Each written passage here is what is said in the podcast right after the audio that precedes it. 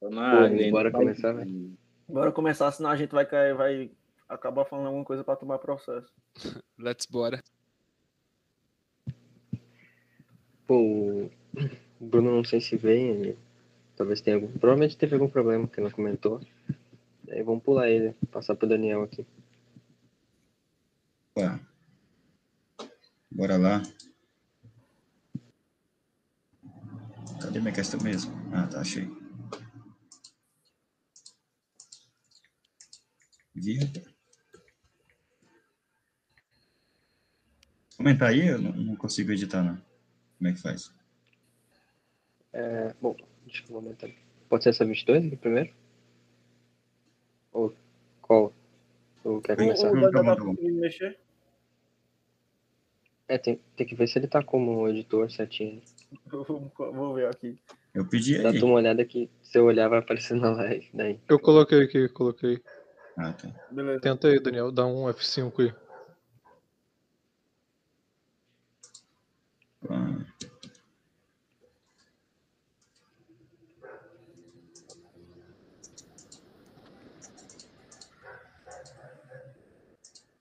Ih, rapaz. Não foi? O computador travou agora. Ah, beleza. Ah, ah, vai.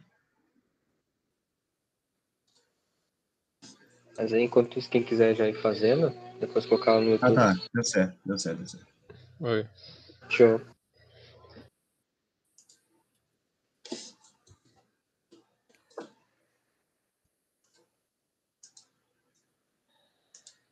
Não, não tô como editor, não, pô. Ih, Se quiser passar aí. Tô como o editor, não. errado. Ou só fala, então. Como escrever nada, não. Então. Ué.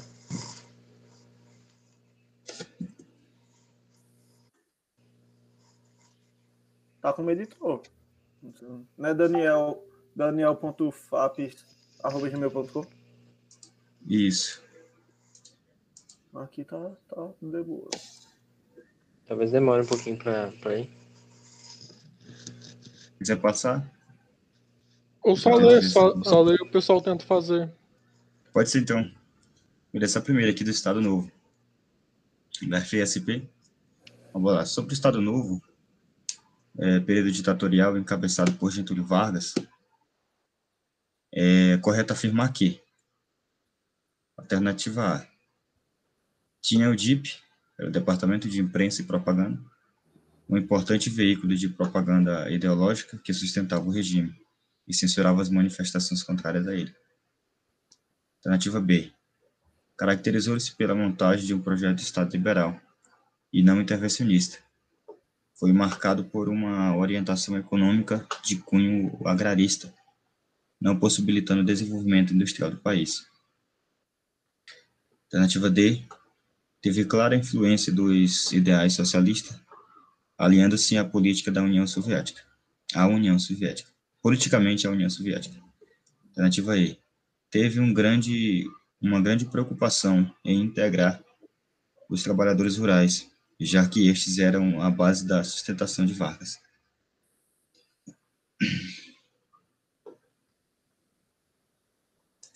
Enquanto isso, tentar editar aqui.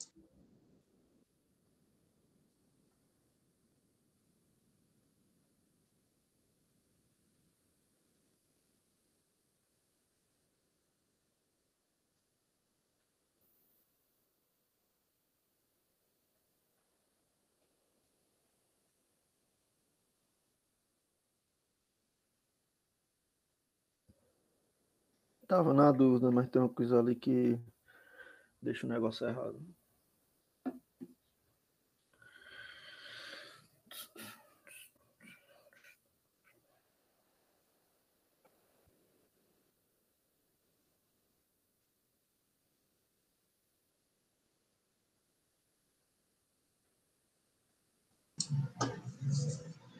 Se alguém mais responde.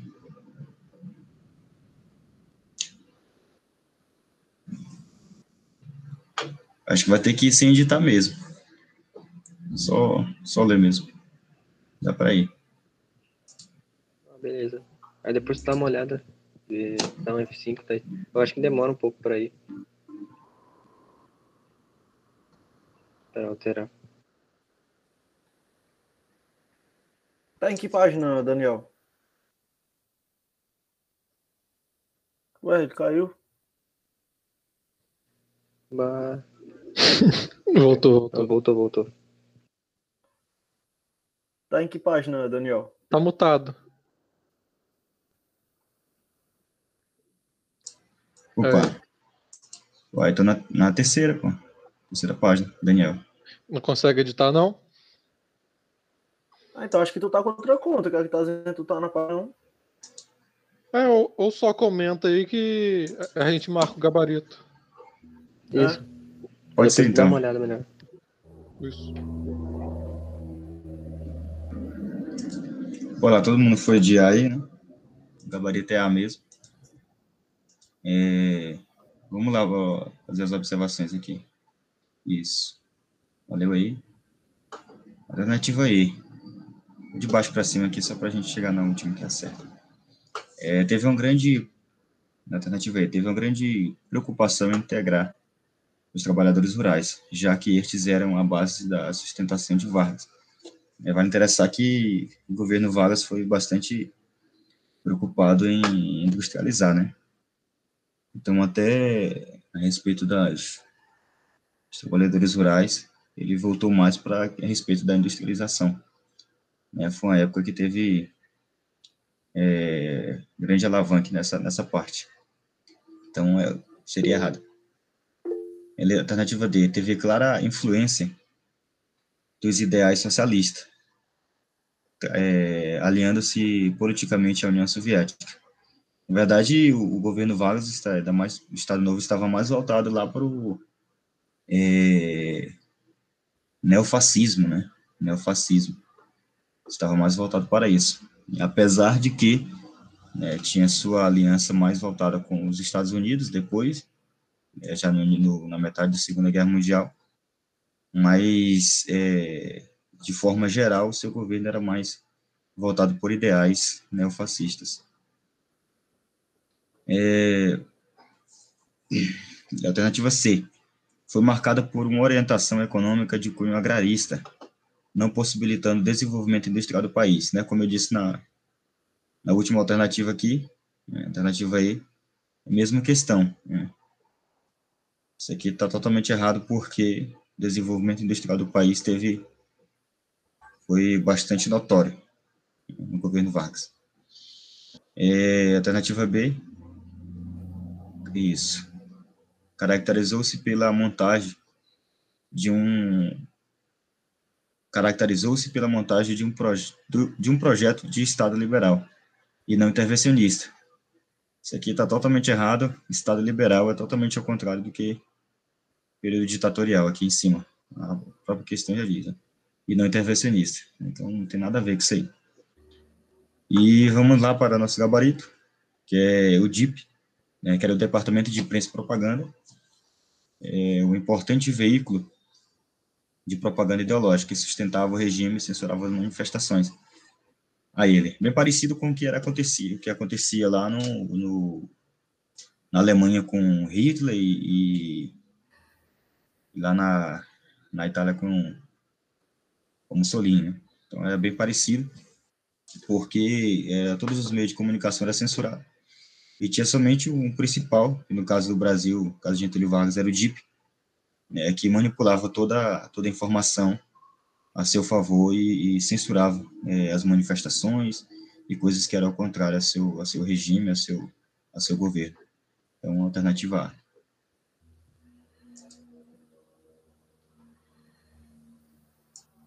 Questão boa. E é isso. O F, tu disse que ficou com em dúvida, como é que foi, F? A princípio, qual era a, a alternativa? Ah, não, eu vi a, a parte da União Soviética, só que depois que eu lembrei que ele não, não chegou a se aliar, não, né? Pois é, não.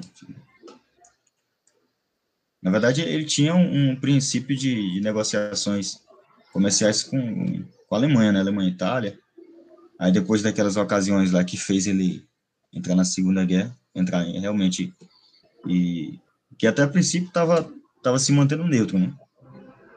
Aí algumas embarcações foram destruídas, aí ele teve que cortar toda a ligação com os países lá. Ele ficava, é, ele ficava entre Alemanha e Estados Unidos, né? Até, até a Segunda Guerra. Isso, isso. Show. E teve uma pressão também, né? Assim, eu ia dizer que eu acho, mas eu acho não. Tenho certeza que teve uma pressão também dos Estados Unidos, né? Pra se aliar com eles, porque. É, tava mais próximo, né, pô? É, então ali. E é isso. É, até A outra pela não, né? posição geográfica do Brasil, bem próximo, como você disse. Esse é um inimigo bem complicado. Positivo. Pô, show de bola. Questão desse tipo cai direto, né? De Era Vargas, tá?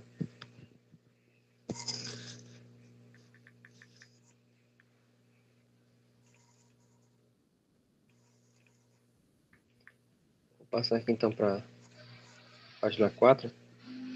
A questão aqui é bem tranquila. É claro, teria que saber, mas não, não é muito de analisar, não, é só de marcar. É, Portugal foi um dos primeiros países europeus a pôr em prática uma eficiente centralização política administrativa. Em 1383, para solucionar problemas relacionados à sua sucessão dinástica e também para, para evitar a sua anexação pelo reino de Castela, deflagrou-se um movimento que ficou conhecido como Revolução de Avis. Esta levou ao poder Dom. Aí tem as opções. O Guilherme mandou lá que os Estados Unidos era o principal importador de borracha do Brasil na época. né?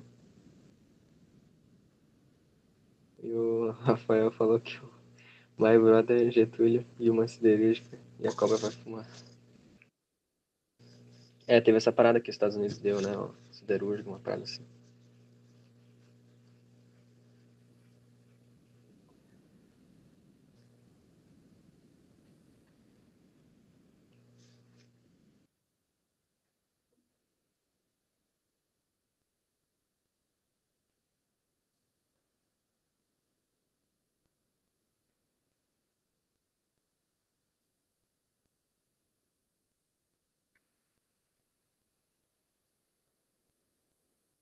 Ah lá, quem apareceu, ó. E aí, gurizada? É, eu tava falando Opa. justamente isso. Apareceu, a, a Amanda chegou no YouTube e o Alex chegou por aqui, tu é doido? Ah, olha ele aí. E, É. gurizada. Pô. Vou entrar aqui no Alex. YouTube. Tempo, Alex? Mano, sumidão? Tá. Sumi, sumi, né? Tava fazendo uns troços por fora. Ô, Alex, Opa, deu certo lá o esquema da igreja? Deu tudo certinho, deu? Deu, deu, deu. Amém.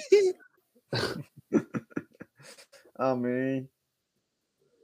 Ó, o Lucas também, o Lucas Nelly chegou. O restante do pessoal já tava, né?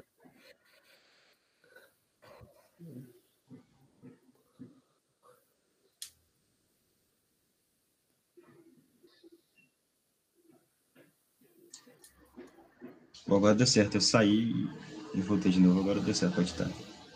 Próximo título. Vocês já Ah, fizeram show. quantas questões aqui hoje? Estamos na segunda, Uma meu querido. Isso, segunda. Estávamos te esperando. Ah, é. Ah, pronto. Boa bola de cristal, nem sabia que eu ia entrar. Tá esperando tu. Bom, acho que eu vou comentar aí que a maioria já foi. É como eu falei, essa aqui é, é meio que teria que saber, não tem pra onde correr.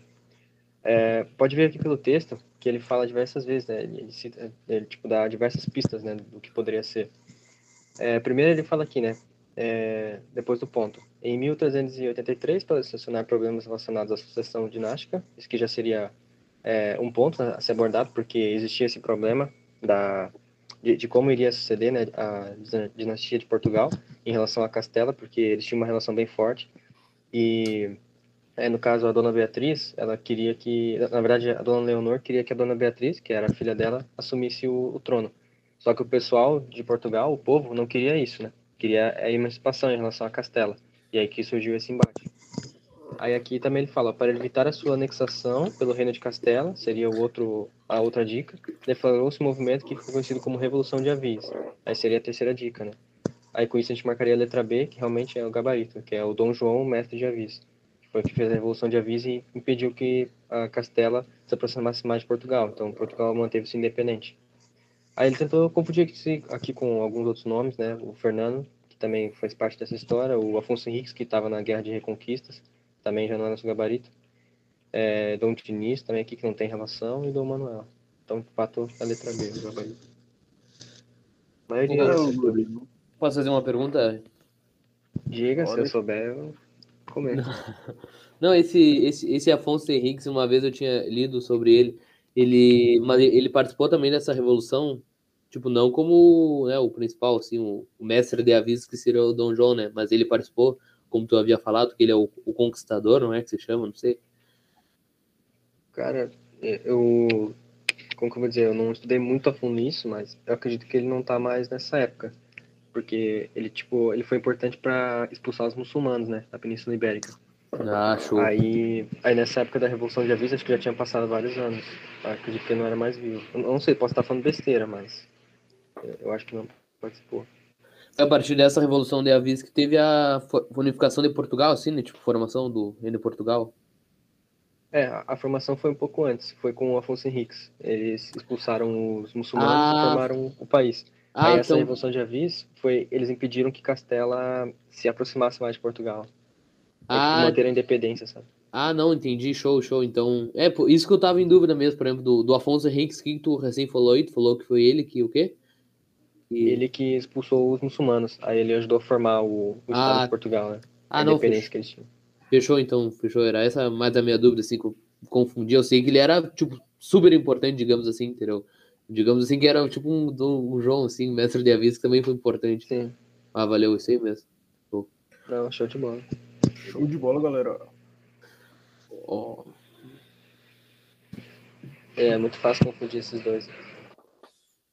Questão top. Show, então eu vou passar pro Everton. Vamos lá. É, 36. Que na verdade é a 3. Aqui da nossa lista, né? Mas enfim. Durante o período conhecido por União Ibérica, ocorreu o embargo espanhol ao comércio das colônias portuguesas com os holandeses. Isso motivou a Holanda a atacar o Nordeste brasileiro com a finalidade de romper o embargo e reativar as rotas comerciais entre o Brasil e a Europa. É fato relacionado à primeira investida dos holandeses, ocorrida em 8 de maio de 1624, a hoje. Qual que vocês vão? Na cadeira do Alec, essa é a famosa. já até tirei o áudio aqui, bem na hora. Vou desligar aqui. Ai. Essa questão é fácil, mas é sacana também.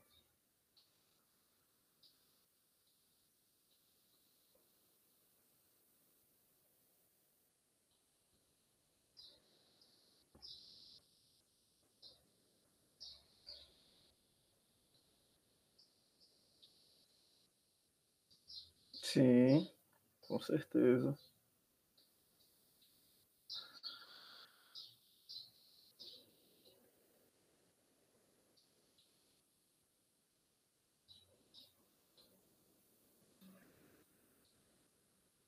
Pessoal hoje está esperto. Tá aparecendo até o chat do.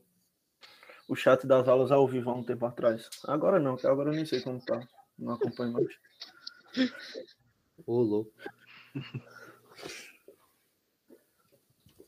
Mas acho que a maioria mandou. Pode ir? Pode ir, né? Pode ir.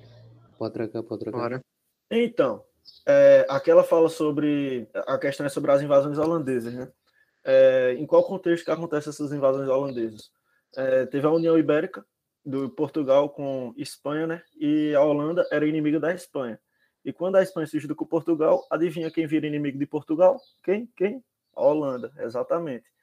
E como a Holanda virou inimigo de Portugal, e, e eles estavam ali, ó, é, inimigo, inimigo, aí o que foi que Portugal fez? Proibiu é, proibiu o comércio do- das colônias portuguesas, incluindo o Brasil, que era uma colônia portuguesa, com a, a Holanda, né? E só que a gente era topzera de açúcar. Pernambuco, por exemplo. Pernambuco era açúcar para o mundo inteiro, ou seja, a gente tirava onda no açúcar. Tem, tem o Nordeste no geral, só que Pernambuco era melhor. Não sei porquê, eu acho Pernambuco melhor. Mas, enfim, é, como precisava do, do. Bahia também, Pernambuco e Bahia, né? Como precisava. Eu falei o Nordeste no geral. Como precisava de açúcar, aí a Holanda fez: não, eles proibiram, mas a gente vai ter que quebrar esse embargo. Para a Holanda quebrar o embargo, ela tinha que invadir a colônia. E nesse contexto houveram duas invasões. A primeira invasão, que é justamente esse o ponto da questão que ela fala ali, ó, a primeira invasão, ali, ó, fato relacionado à primeira invasão, deixa eu pegar até o laser aqui, ó, fato relacionado à primeira, primeira investida dos holandeses ao Brasil. Por que isso aqui é, é o ponto da questão? Porque a primeira investida foi em Salvador. Eles tentaram lá, tentaram invadir Salvador, não conseguiram, ocuparam, só que foram expulsos. E nisso eles fizeram ali um acordo para passar um tempo sem, sem atacar o Brasil. Porém, depois de um bom tempo, ali em, em 1630, eu acho, é, eu não sei muito de data, eu não decoro muito data. Quem sabe data, pô, tá muito na frente. Quem decora data, show de bola, mas eu não decoro. É, quem soubesse data nessa questão ia matar mais fácil. Só que eu, é, é, eu como não sei data, eu sei porque a primeira investida dos holandeses. Aí tem que estar tá isso na sua mente.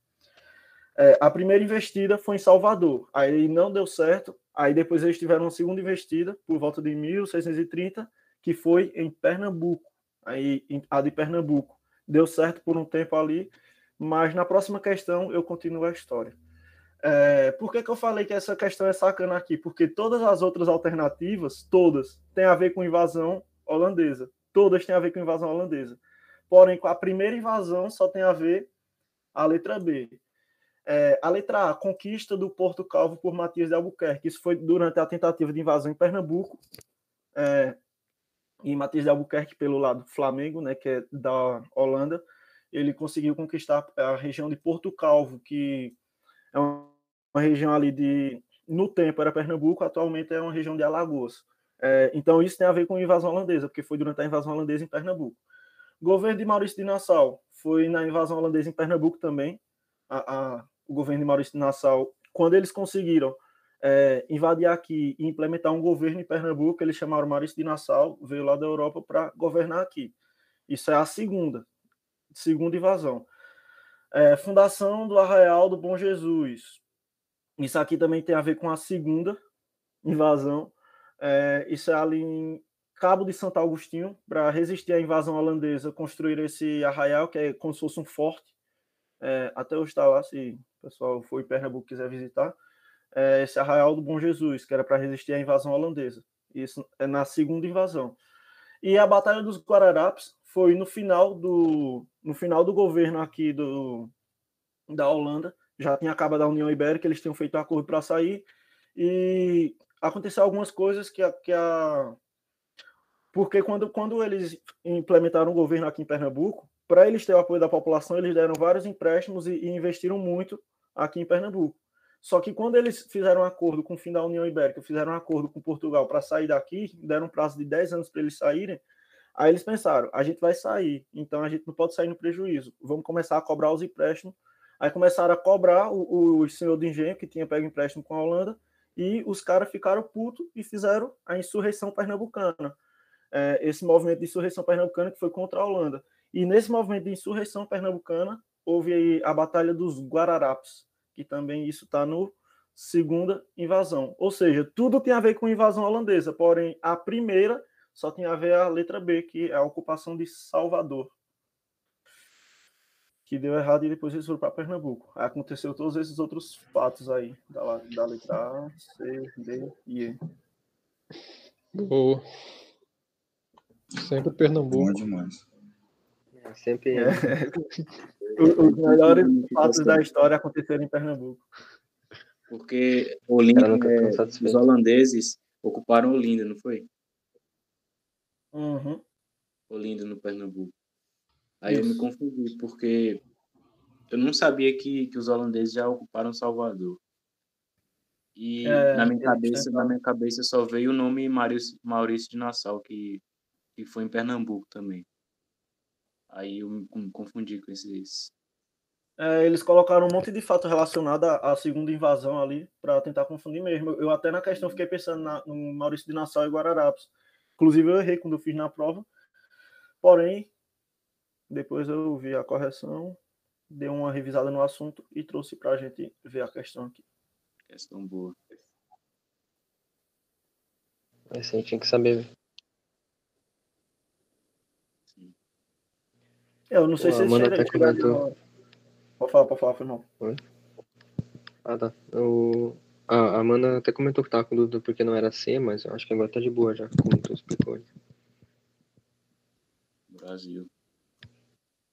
O Lucas falou terra do Tiringa, exatamente. Pernambuco é top demais. Não sei porquê, eu gosto tanto de Pernambuco.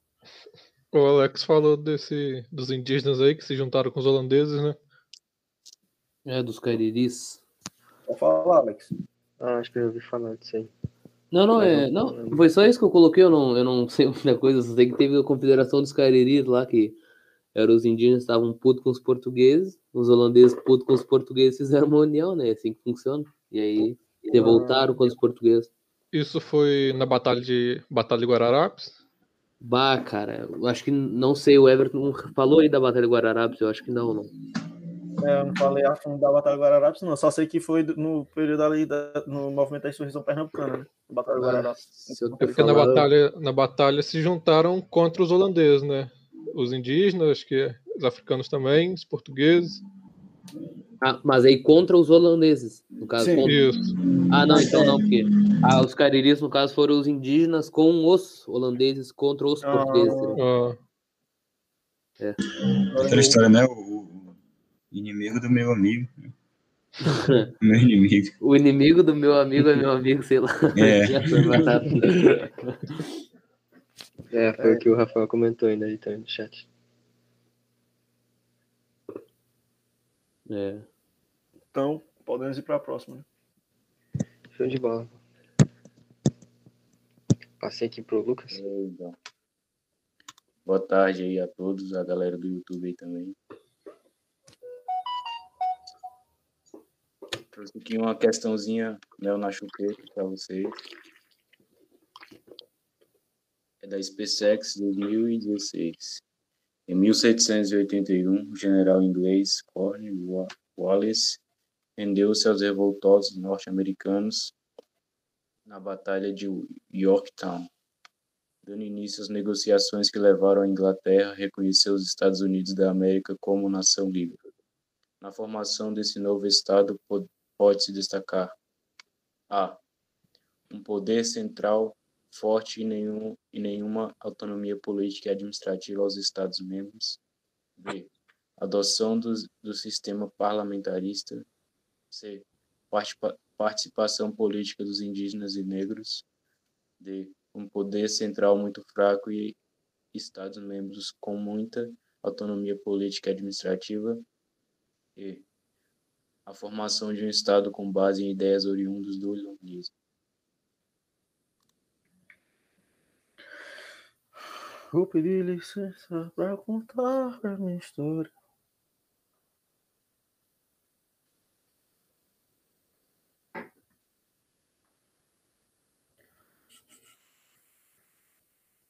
Galera tá ligeira aí agora. Todo mundo já botou? Acho que o pessoal tá mandando lá.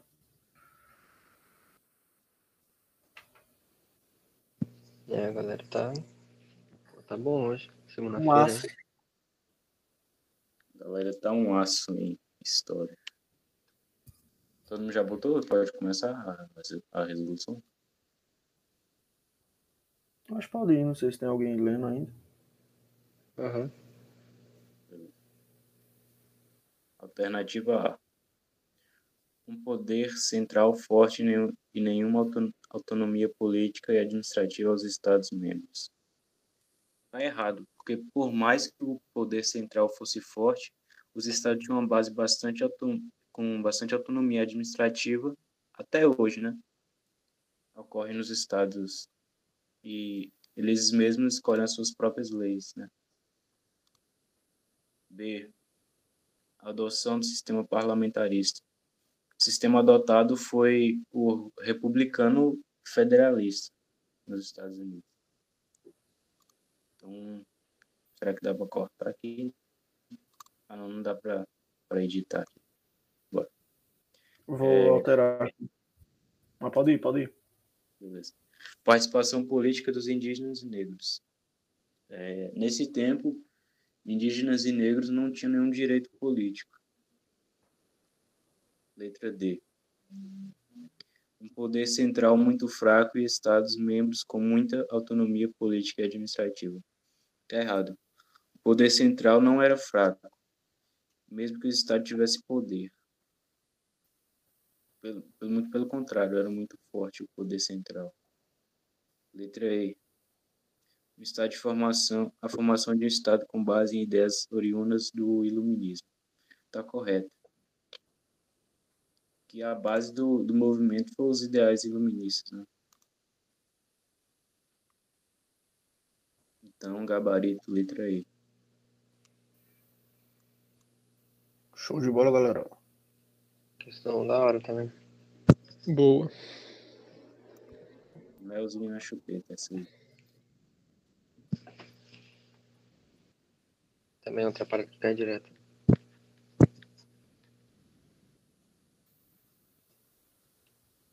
Show de bola. Se não tem dúvida, eu vou passar aqui um pouco. pra- Show. Acho que é o Rafael. né? Eu. Opa. Bora lá. No período do Renascimento, ocorreram mudanças significativas na produção cultural europeia, considerando. Espera aí, um minutinho, isso é de boa.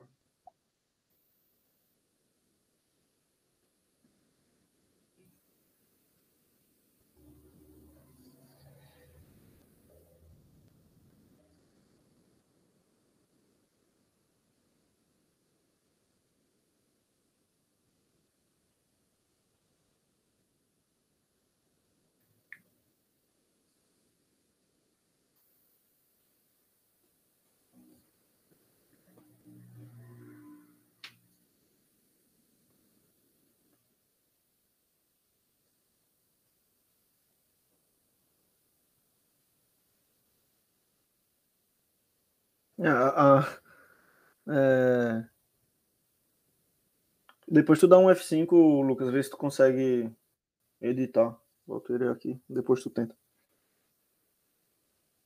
Vou ver aqui.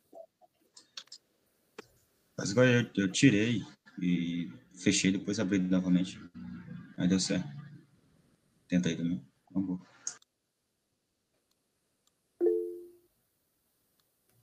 É, dá pra editar. Sim. Valeu. Acho que a maioria já foi, vou responder logo. É, afirmativa 1. O desenvolvimento da teoria do, tel- do heliocentrismo. Ele está pedindo sobre o renascimento cultural apenas, né? A teoria do heliocentrismo tem a ver com o renascimento científico. Foi aproximadamente no mesmo período, só que tem a ver com o renascimento científico. Então, a 1 tá errada. A gente pode tirar aqui, ó, a A, a B, só. A 2, o desenvolvimento da imprensa. Essa tá certo. Tem até o fato muito importante que foi o desenvolvimento da prensa de, de Gutenberg, né? Foi um fato relativo nessa época. 3. A estratificação da sociedade. A 3 está errada. Eles estavam vindo de uma sociedade estratificada, né, que foi da Idade Média, então eles estavam lutando contra isso. Então a 3 está errada. Vamos tirar aqui a 3. Já chamo gabarito. Vamos ver a 4. A ação dos mecenas. Tá certo, que era o pessoal que financiava as artes.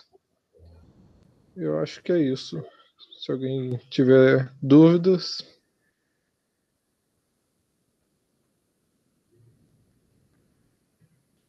Show de bola. Esses mecenas eram da burguesia, né? Isso. Para o pessoal que tinha um dinheirinho para financiar os artistas.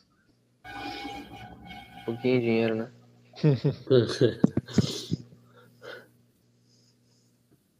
Pô, mas show de bola. Acho que a maioria acertou. Vou voltar pro Daniel aqui.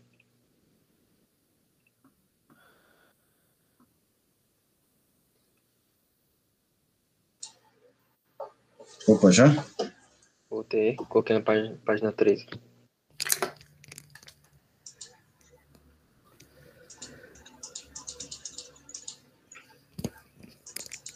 Show. Beleza, aí uma questão da do FRRJ. É, dar, deixa eu aqui. A regência permanente do imperador senhor Dom, Dom Pedro II faz saber a todos os súditos do império que a Câmara dos Deputados decretou as seguintes mudanças e edições à mesma Constituição. Artigo 1. O direito de reconhecimento e garantido pelo artigo 71 da Constituição será exercido pelas câmaras dos distritos e pelas assembleias, que substituída que substituía substitui ainda os conselhos gerais. Se estabelecerão em todas as províncias com o título de Assembleia Legislativa Provinciais. É um, um recorte do alto adicional. Né? Mais 34, 834. Tá ruim de ver porque não sei se é eu que estou enxergando mal ou tá ruim mesmo. Não, tá, tá, tá ruim, mas Tá aparelho. ruim. Tá dando pra ver. As alternativas estão tão bem de boa. Tá ruim, mas tá bom. É. Tudo certo, tá resolvido, né?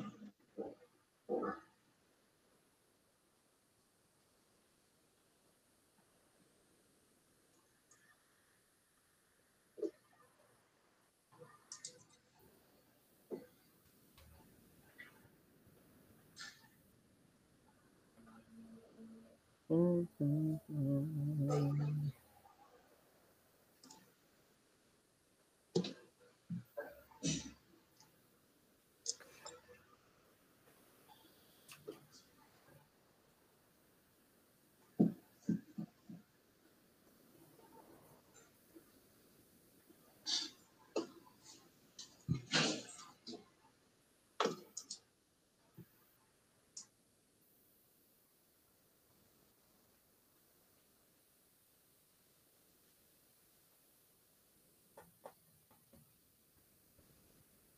Ó, o Teixeira aí, ó.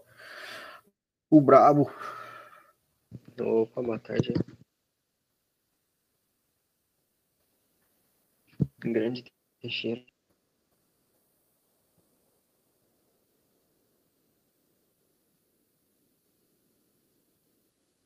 Vou Teixeira que é de Resende, né? Oi? Teixeira que é de Resende, né? É, lá de Resende. Ginasta. Eu, eu vou treinar bem muito para aprender a dar um mortal, para ser pelo menos 1% do Teixeira. Só não faça isso agora, né? Pô, deixa pra fazer depois, né? Que já tiver passado pelo TAF, já ter, ter feito tudo. Pelo Se menos machucar, morre hein? aprovado, né? Claro. Aprovado. Morre aprovado. É, Aí sim.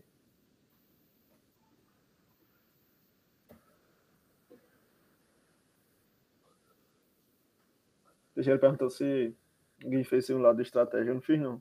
Mas eu acho as questões do, sim- do- eu acho as questões de estratégia, algumas, no geral, assim, aloprada mesmo. É, nem. É, algumas, né? Aloprado, inteiramente aloprado, 100%, 110% aloprado. E, e- e o, o interessante é quando tem a cara que o professor faz. Ah, vou pegar o aluno na pegadinha. Ele tá fazendo a questão. Agora eu pego ele. É, o Teixeira aí falou que o, o veio pesado o simulado deles, não, é, é pesado toda hora, nem pesado pra, pra todos e pra todo mundo. Mas quem, quem faz é, é brabo, é brabo, tá? Que bom que tu fez aí, cara. Muito bom. Pode ir, né? Acho que todo mundo já foi. Acho que sim. A maioria mandou. Beleza. aham. A maioria mandou A aí, né? Foi. Só o Rafael que mandou A. Tem um que mandou lá em cima, mandou a C. Vamos lá, e. Cadê? Pegar a canetinha aqui. Vamos lá avaliar as alternativas aqui. É, em uma vitória, alternativa E, começar de baixo para cima. Em uma vitória pessoal do.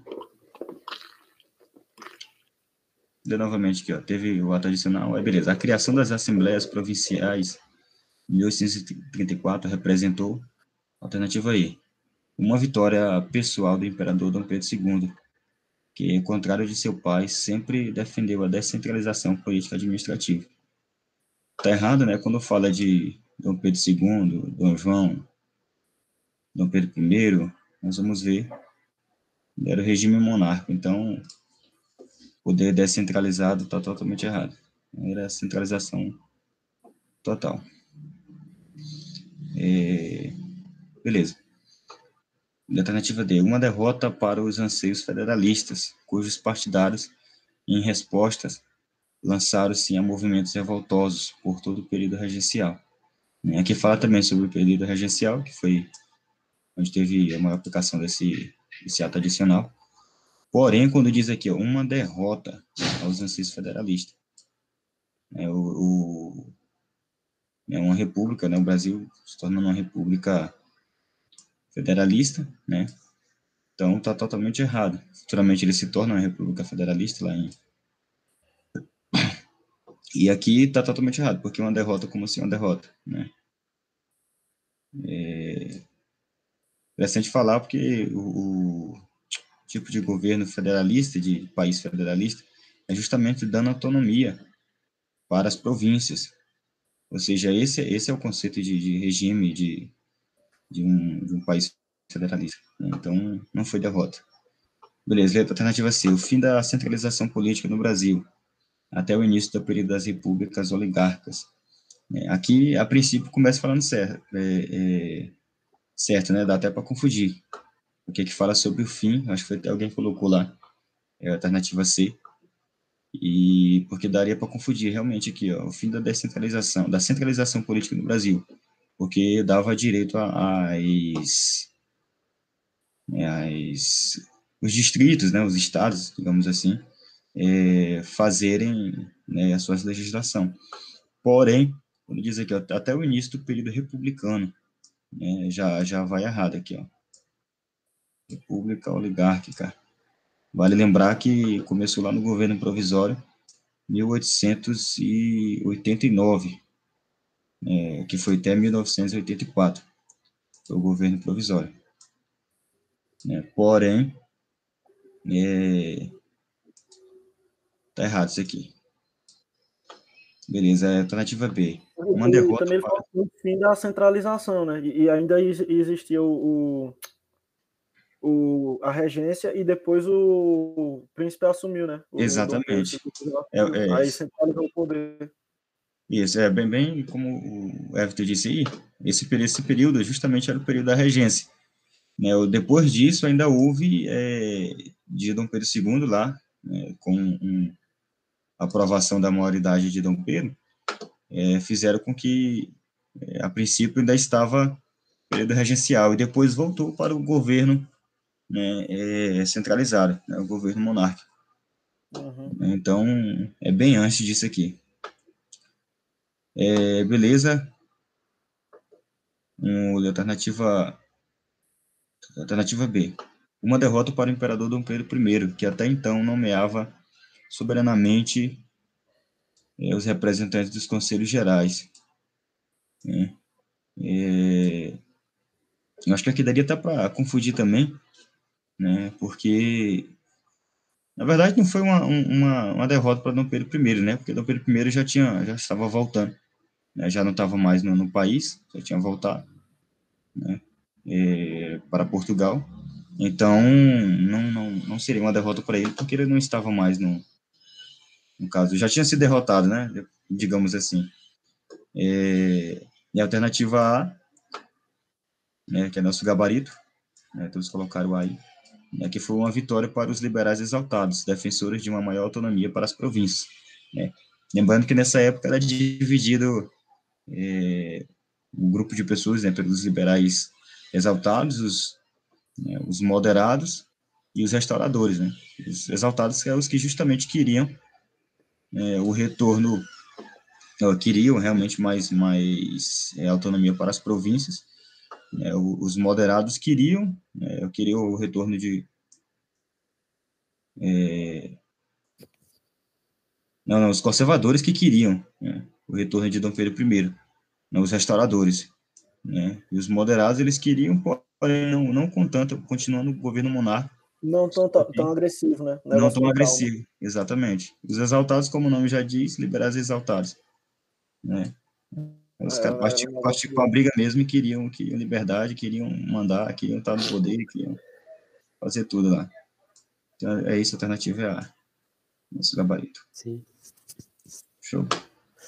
Eu tenho, tenho, um, eu tenho até um mapa mental, assim, que, que eu tinha pegado na internet, que é tipo dos grupos políticos, que começa lá, tipo assim, até na. Depois da colônia, tipo, ali, o, pre, o primeiro reinado, aí, tipo, aí começa o período regencial e é, e vai se ligando, entendeu? De, da onde virou quem, é um mapa mental bem interessante. Vou ver se eu acho que vou mandar lá no mandar lá no Telegram, lá no pessoal. Então, é muito bom. Até, a, até na República, assim, tem coisa da onde vem, entendeu? É, é, bem, é bem massa mesmo. Muito show. Beleza. Visurado, hein? Hum. Pô, o Alex é sempre visurado, né, cara? Não, não adianta, não. Pegando os troços por fora dos outros. Mandar lá, lá no grupo. Ajuda pra caramba. Para lembrar bem os nomes, é, vincule cada lado com o partido da atualidade. Literalmente você nunca mais esquece. Na ah, esquerda e é direita sempre, né? É, é, é um bizu. Hoje em dia também, né? Bem, tipo, o pessoal fala de conservador, liberal e tal, não sei o que. É. Boa tarde aí pro Stevenson. Grande Stevenson, a lenda viva. Stevenson, você deve milhões. Boa tarde, mas você deve milhões. É, mas se você eu... contar que o dia tem 24 horas. pô, Stevenson, cola aí, pô. Tá lá no grupo. Traz uma questão qualquer dia desse, cola aí com a gente. Estamos com saudade. Isso é só um jeito de falar isso. Você deve milhões. Beleza. Depois disso aí eu vou, vou ler aqui, que daí vocês mandem lá qual vocês acham que é. Interessante na página 4. Durante a Idade Moderna, ocorreu o fortalecimento gradual dos governos das monarquias nacionais em grande parte da Europa. Desse processo resultou o absolutismo monárquico. Dentre os argumentos usados para justificar tal condição, havia um que defendia o poder absoluto como condição necessária para a manutenção da paz e do progresso. Assinale a alternativa abaixo que apresenta o responsável por tal pensamento.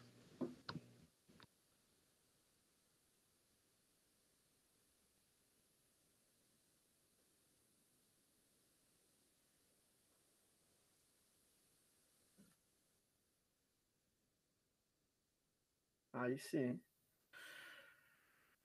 Arará momento, né? Tudo vai ser pago. Quando? Arará momento.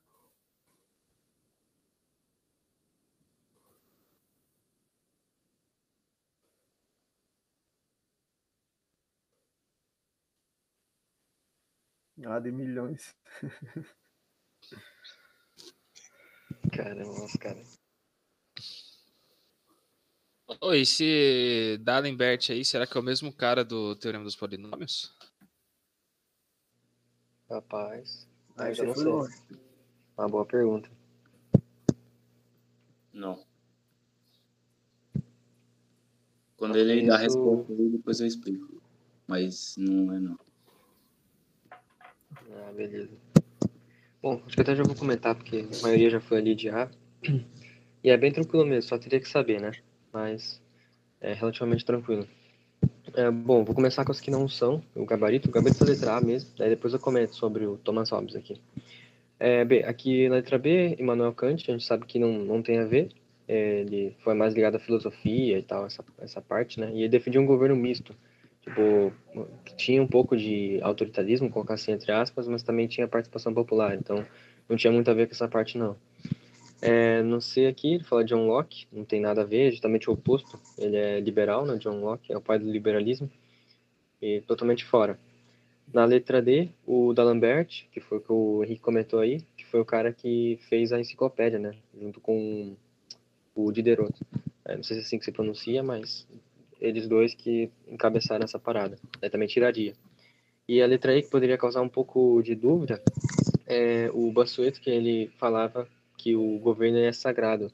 Então, se alguém se revoltar contra ele, fizer alguma revolta, isso seria um sacrilégio, ou seja, você estaria indo contra a vontade de Deus.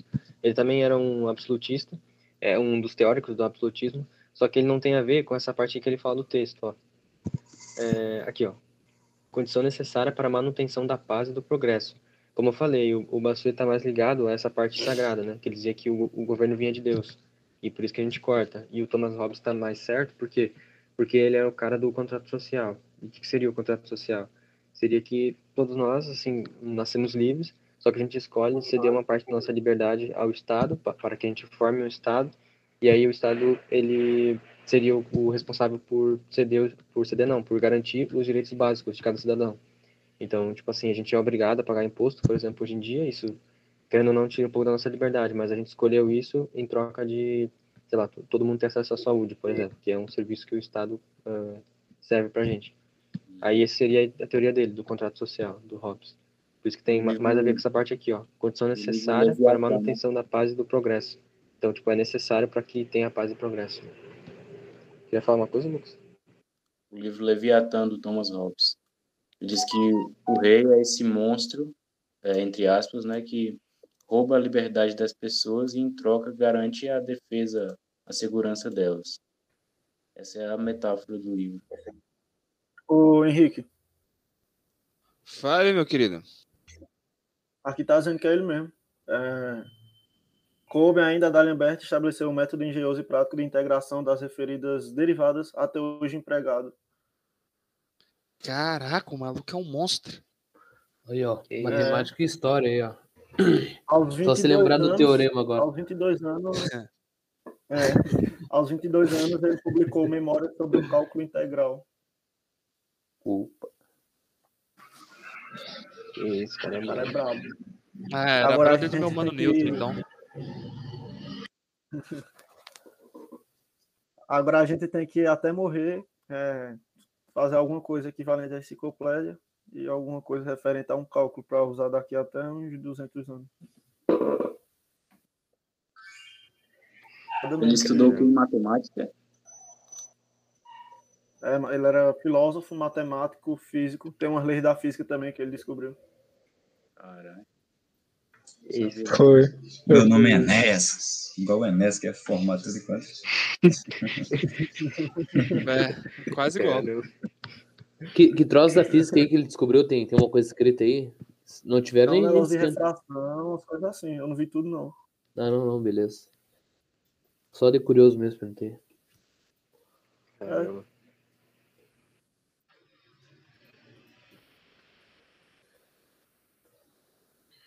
Show de bola, passei pro Everton. Eu tô só abrindo aqui a questão, no tocante a essa questão. E eu dei spoiler da questão, ó, na outra. Agora ninguém pode errar, não. Ah. Agora que eu percebi, ó. 34. No início do século XVIII, a concorrência das Antilhas fez com que. É, 18. A concorrência das Antilhas fez com, que, fez com que o preço do açúcar brasileiro caísse no mercado europeu. Os proprietários de engenho em Pernambuco, para minimizar os efeitos da, desta crise, recorreram a empréstimos junto aos comerciantes da vila de Recife. Esta situação gerou um forte antagonismo entre, as, entre estas partes, que se acirrou quando Dom João V emancipou politicamente Recife, deixando de ser vinculada a Olinda. Tal fato desobrigou os comerciantes de Recife do recolhimento de impostos a favor de Olinda. Conflito que eclodiu em função do acima relatado foi ah, agora não tem como errar.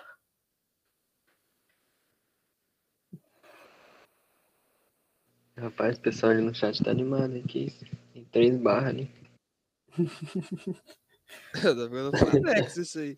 Não, eu, eu, eu vi da primeira, depois tu, tu que errou lá, depois. É, eu. Quem escreveu primeiro, olha lá. Estão tudo riscado os gabaritos. Ah, tá, eu vou ter que printar então?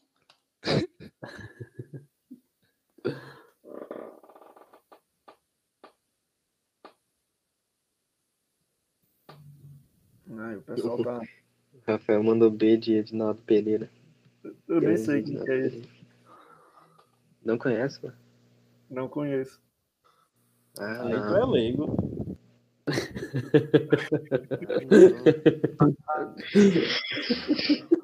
Marcos é o cara que conhece todos os memes, cara. Aí é muito tabacudo, né, mano? É, Tabacu do cara, né? tem que apresentar depois. Ele que é um excelente compositor.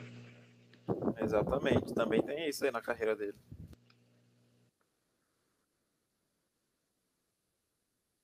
Eu acho que a maioria mandou, não sei se eu já posso falar aqui. Ó o Steve aí, ó. Opa, Ah, ô meu rei, quer dizer que hoje os baianos quiseram aparecer. O Lucas, o Steve. É, é o fera aí. Ó, Eu nunca falei meu rei na. Só agora. Ah, ba- baiano que não fala meu rei. Não. Vem cá, eu também não falo meu rei, não, amigo. Pois é, não sei, baianos. E olha no que deu. não, não sei onde é que esses caras tiraram essa peste aí. Ah, vai lá. O, E o é um negócio sem do- sentido, né, velho? Tudo que é gíria, esse cara, meu rei baiano, tá ligado? Agora, se você Ó. falar assim, esse pivete, colé, oxente, Aí, aí é baiano, não, Lucas? é, Pronto. A Vamos só fazer comentou. essa né? aqui e a gente continua o papo, vai. É, ele fala aqui, como eu já tinha falado na outra questão, a Holanda invadiu Pernambuco. Aí é, implementaram um governo, ali trouxeram Maurício de Nassau para governar, só que depois, com o fim da União Ibérica, fizeram um acordo com Portugal e eles iam sair daqui. Só que o, a Holanda financiava os senhores de engenho. É, e com- quando a Holanda saiu, aí eles ficaram no preju. E além disso, teve a crise do açúcar, né? Tem até um bisu que a Amanda passou ali, negócio de açúcar. É, teve, teve a crise do açúcar porque assim que a Holanda saiu daqui, eles não financiavam mais o- os senhores de engenho daqui e é, começaram a produzir açúcar lá nas Antilhas. E era um açúcar, eles pegaram toda a técnica que eles aprenderam aqui e implementaram lá. Então foi um açúcar que bateu a concorrência com o da gente e a gente não tinha mais financiamento deles. Aí o que, que aconteceu? Não sei se tá, tá, saindo algum zoado aí, alguma coisa. Sim. opa. mas tá de boa, pode continuar. Beleza, então. É, Aí, voltando aqui. Beleza. Aí não tinha mais o financiamento. Isso, como o Lucas até tinha comentado na outra questão, é... Olinda que, que era o principal, né? Olinda era a capital. E a Olinda tinha muito senhor de engenho. Só que em Recife tinha uns caras, que uns portugueses, que trabalhavam com comércio e ambulante coisa do tipo. E esse pessoal era chamado popularmente de quê? Mascates. Era o pessoal que vendia coisa ali em Recife. E com decaimento, é, acontecendo no mesmo tempo, com decaimento ali da, da produção de cana, de açúcar, é, o comércio começou a crescer, o pessoal lá de Recife. E o que aconteceu? Como o pessoal da, de, os holandeses tinham saído, o pessoal dos engenhos precisava de empréstimo. E como o pessoal estava vendendo muito lá em Recife, os mascates estavam vendendo muito lá em Recife, Aí eles pegaram empréstimo. Pô, empresta uma grana aí para investir aqui na, no negócio de cana. Aí o pessoal de Recife tinha grana e emprestou. E isso, a capital era Olinda. E, e, Recife era uma região de Olinda. Recife era uma região de Olinda. E os senhores de engenho, a gente sabe também que nesse tempo, eles, eles que faziam parte ali das câmaras municipais, né? Ou seja, as decisões que afetavam Recife, inclusive a cobrança de impostos, era feita por Olinda. E quem estava em Olinda? Os senhores de engenho, que pegavam empréstimo com o pessoal de Recife. É, e nisso o pessoal de Recife estava emprestando dinheiro e às vezes os caras não pagavam e tal, só que o pessoal de Recife tinha que pagar imposto. Só que o pessoal de Recife pensou, pô, a gente tem um poder econômico, a gente precisa de quê? Do poder político. Aí começaram a correr atrás para Recife ser emancipada. E depois de um tempo, eu estou cortando algumas partes, porque eu não vou dar uma aula completa, né? Mas depois de um tempo, o Recife conseguiu ser emancipada, é, virou ali a condição de vila. Só que os senhores de engenho de Olinda deviam grana a eles. E eles não queriam, porque se, se Recife se emancipasse, Recife ia dizer, bora, meu velho, paga aí os negócios aqui, senão o negócio vai ficar doido. Então, Recife ia cobrar eles, mas com mais agressividade. Aí, como eles não queriam, e o pessoal de, de Recife, que era mascate, ia emancipar Recife, aí quando emanciparam o Recife, aí Olinda fez, agora o bagulho vai ficar doido, porque você não pode se emancipar. Aí Olinda foi lá, invadiu Recife, quebrou tudo, aí depois disso, Recife foi lá, invadiu Olinda, quebrou tudo, aí essa é o quê? A guerra de mascates, basicamente isso. Guerra dos mascates. Por isso que, como todo enunciado da questão fala, nosso gabarito é a letra B.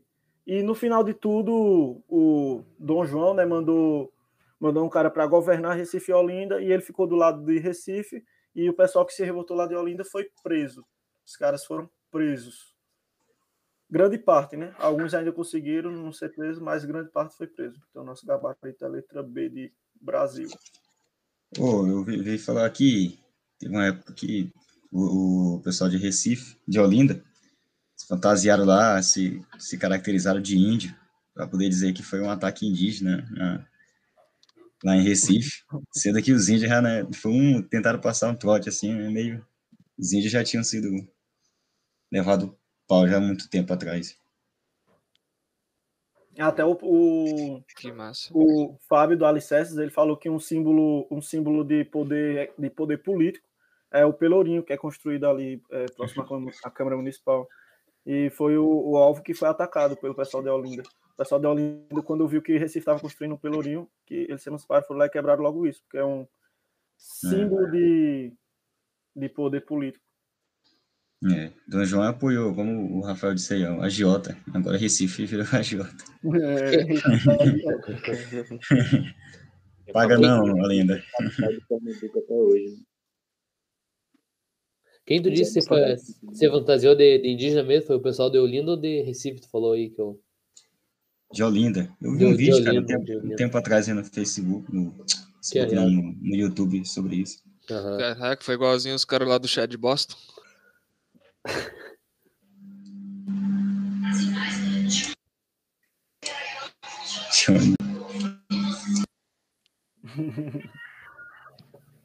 Pô, então é isso. Se ninguém tiver dúvida sobre essa guerra aí. E eu achei interessante que liga com a outra questão, né? As duas questões são do mesmo ano e liga. Porque a, a saída da, da. O término da invasão holandesa, a saída da Holanda, é, foi uma das coisas que é, afetaram aí a economia de Pernambuco e culminou posteriormente na Guerra dos Mascates. Questão boa também. Sim, as outras aqui, né? Revolta de Beckham foi ouro, né? É, Alfaiates é Bahia, Emboabas é bem no Ouro. começo. Beckerman foi a da Companhia do Maranhão lá. É, foi Isso, irmão, confundi, né? confundi. Confundi Confundi com o Felipe dos. Santos. É porque é, é nome de dois nomes de dois caras, eu confundi. É Felipe dos Santos, que é ouro, né? Sim. Isso. Pronto. E a insurreição pernambucana foi um pouquinho antes, como eu falei, que foi quando teve a Guerra dos Guararapes. Foi durante a expulsão dos holandeses aqui.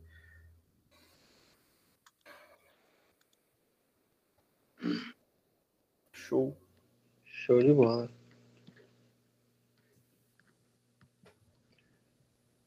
O Lucas tem outra? Ou vai iniciar? Não, eu peguei só uma mesmo. Ó, tem o Rafael. Ah.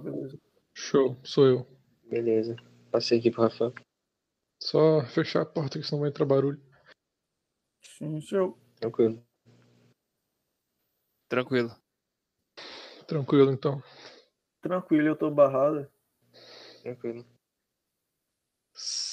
Essa aí é página 7. O barrete frígio ou barrete da liberdade, constante da imagem ao lado, é uma espécie de touca ou carapuça, originalmente utilizada pelos moradores da Frígia, antiga região da Ásia Menor, onde hoje está situada a Turquia. Foi adotado na cor vermelha pelos republicanos franceses que lutaram pela tomada e queda da Bastilha em 1789 que culminou com a instalação da Primeira República Francesa em 1793.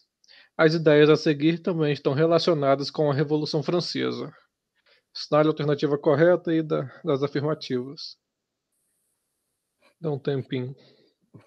Eu que fiz a questão sem ler o comando e errei.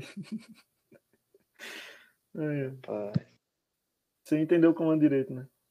Mas eu achei a questão bem complicada essa.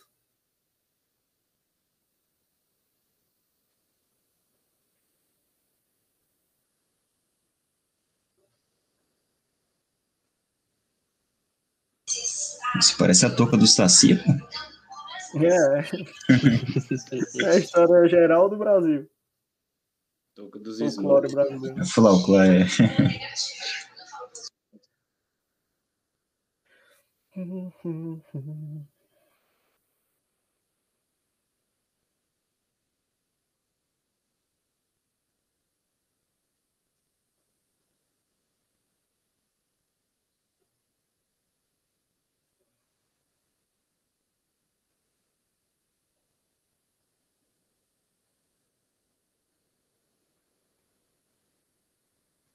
Dia de que, Edson? Dia D, pô. Da Segunda Guerra Mundial.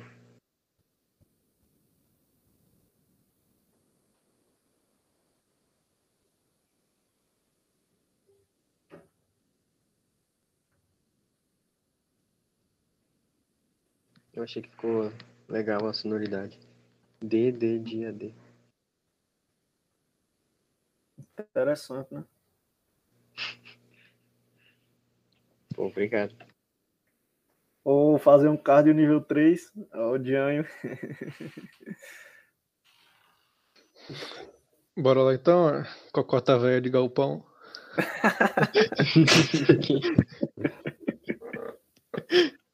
É. Ih, eu pensei que era um drone aqui. Esqueci o texto. Vamos lá. As 10 a seguir também estão relacionadas com a Revolução Francesa. Eu vou começar aqui pela afirmativa 4 e 5. Aqui se refere aos jacobinos, essa imagem. Tá certo, então. Alternativa afirmativa 4. E aos girondinos aqui tá errada. Agora eu vou pegar ali do começo. A primeira, período do terror. Tá certo que foi período que os jacobinos estiveram no comando, né? Foi uma ditadurazinha que teve seu líder foi Robespierre, o homem admirador de pescoço. A, afirmativa 2 diz que é o segundo estado. Ele está se referindo a- às camadas da sociedade. Tinha o primeiro, o segundo e o terceiro. No segundo estado, até tinha alguns burgueses, mas os jacobinos estavam no terceiro estado, que era a maioria dos burgueses e os camponeses. No segundo estado era só o- os burgueses que tinham um título, eles tinham que comprar o título para ascender né, na sociedade. Então, a 1 está errada, a 2 quer dizer está errada. A 3 fala que é do primeiro estado.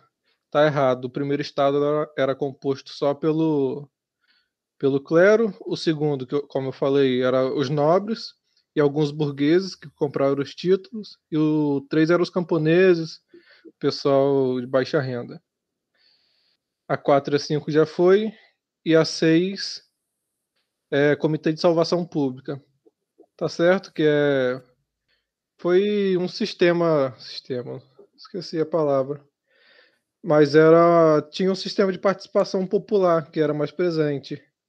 E isso até deu um resultado no, no começo, equilibrou algumas finanças, mas foi um período curto de equidade, né? Vamos dizer assim. Então aqui nós temos o gabarito D de dado. Todo mundo conseguiu pegar aí, compreender? Sim, senhor. Sim. Eu tava falando que eu viajei na questão, porque quando eu li, eu só vi Revolução Francesa. Eu fiquei, ué, Revolução Francesa tem tudo a ver tudo, né? Mas ele tá pedindo da imagem, aí- aí você tem que ter o conhecimento daquela imagem ali, né? Sim. É, eu tô com uma dúvida. O que é o Comitê de Salvação Pública? Ó, vou, vou ler aqui o que eu pesquisei, porque eu também não tinha muita noção, não. Matei por eliminação. Ó, o comitê está inserido dentro do período jacobino, ou seja, de participação popular mais presente. Tal comitê equilibrou as finanças e estabeleceu um período curto de equidade, que durou até a fase do terror. Alguém tem outra explicação aí para? É é uma das etapas ali, né, da evolução. Foi que eles liberaram para a população participar também, não foi? Sim, eles pegavam os. Galera mais nobre, assim, ia lá nas praças e eles julgavam o cara. E geralmente era decapitado. Show. O cara gostava tanto de Tipo. Ele era, né? ele era de Brador, pô. tipo Afeganistão 2021. né? Rapaz, rapaz, a live vai cair. Parabéns, caiu a live. Oh, legal que dá pra ver essa questão, não só pelo desenho, é, é se você sabe o bisu do cabo que ele falou, né? Você sabe de data, né? Tá falando que a Primeira República Francesa em 1793, aí você sabe que é os jacobinos, porque de 79, quando eles tomaram, até 92 é os girondinos. Aí é 93 que se instaura essa República Francesa. Ó, é isso que eu digo. Quem sabe data mata muita coisa. Eu não consigo saber data. Porque que nem o Daniel falou pra mim, isso aqui é, sei lá, esse aqui é o chapéu do Saci Pererê, mano, eu nunca vi isso. aí. É, e tem aquela parte ali da tomada da Bastilha, né? Aqui. Tomada que é da, da Bastilha. Dá pra pegar uma dica também. Mas enfim, acho que é isso. Beleza? Agora só falta eu e o Alex. Show. Aham. Só É. enquanto que eu passo a página aqui. O Alex só tá na lembrando que 8. O Alex tá Eu na não- 8, eu Ah. do Bruno. Não, eu, eu botei só caso sobrar um tempo. Não sei se vai demorar meia hora na tua explicação, mas pode ficar tranquilo. Não, Aí filho, sim. tá maluco? Não, Mas aí, Meia hora de explicação. não, não fica, fica tranquilo aí. Se sobrar, eu levo. Te Ah, como diria, Tá, como diria o Steve, só as lendas. Ó, vou passar pro Henrique então primeiro. Beleza, pode ser. tá ali no. Eu botei na do Bruno. Show. Que nem eu tava Valeu. falando, é, só pra avisar que foi, foi uma brincadeira aí que eu fiz, tá? Porque, vão ficar enchendo o saco aí, ó. Brincadeira, brincadeira. Brincadeira, Entretenimento. galera. Ah, não, agora já tá cancelado, não adianta agora. Não, hoje Que horror. Não adianta voltar É. atrás. É brincadeira, pessoal. Tudo pelo entretenimento. Tudo pelo entretenimento. Os cancelados Tudo sempre passam. É, é, tem essa regra. Pois o Edson tá no quebrando tabula. Ah, então vou dar uma Falando lida aqui. Alex, depois eu quero te, te, te contar um bisu que, que tu criou. Depois eu te conto. o biso que tu criou. É biso mesmo. A respeito da guerra da Coreia e os afirmativos a seguir, selecione a alternativa falsa aí. Boa sorte. Não, tu vai ver se, se não vai não vai dar bom esse teorema do Alex. Teorema do Alex. É aí o melhor de todos os teoremas. É o melhor de todos os É o melhor teoremas. de todos.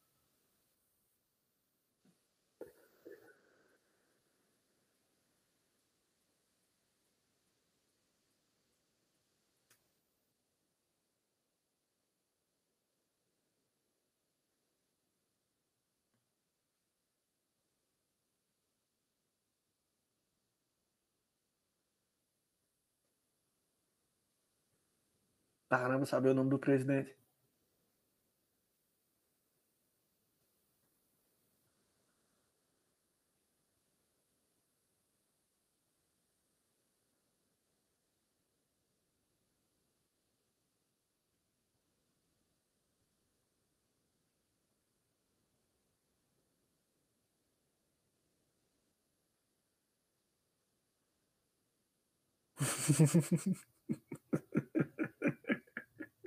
Ah, já vai sair na.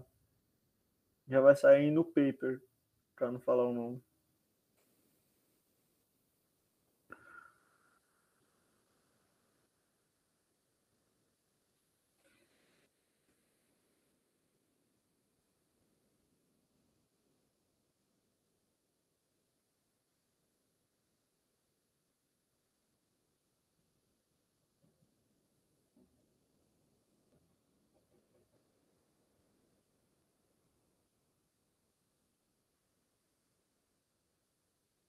Pô, Steve, fiquei feliz, cara, que você apareceu hoje. Minha semana, minha semana vai ser melhor. Começar a segunda-feira já com a presença da lenda. Próxima também. Tô de boa essa semana. Aí eu botei fé.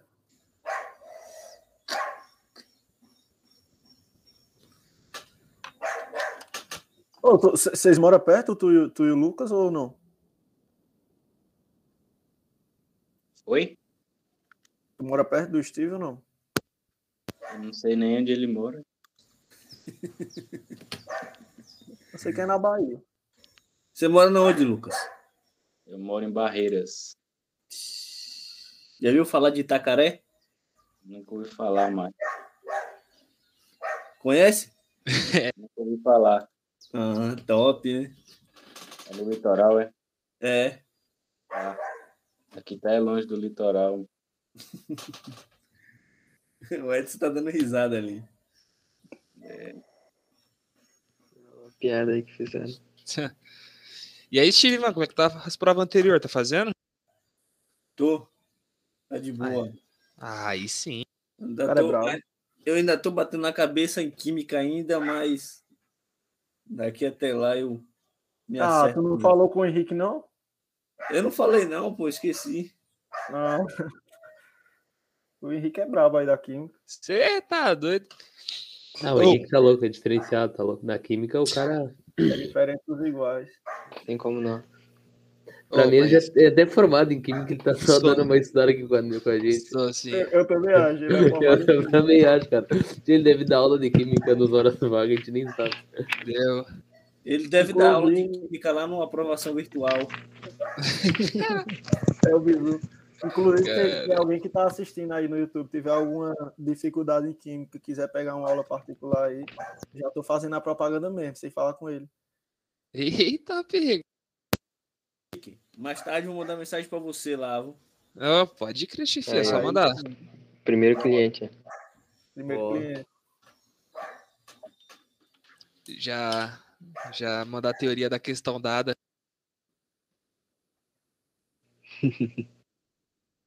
Já manda lá uma, oxo, uma oxirredução lá com 50 elementos. Com cinco elementos oxidando e, e três reduzindo. E, e- e o balanceamento não bate ainda, tem erro na questão. hein? Aí é Nossa, mal. mas daí também tu quer quebrar o cara, né?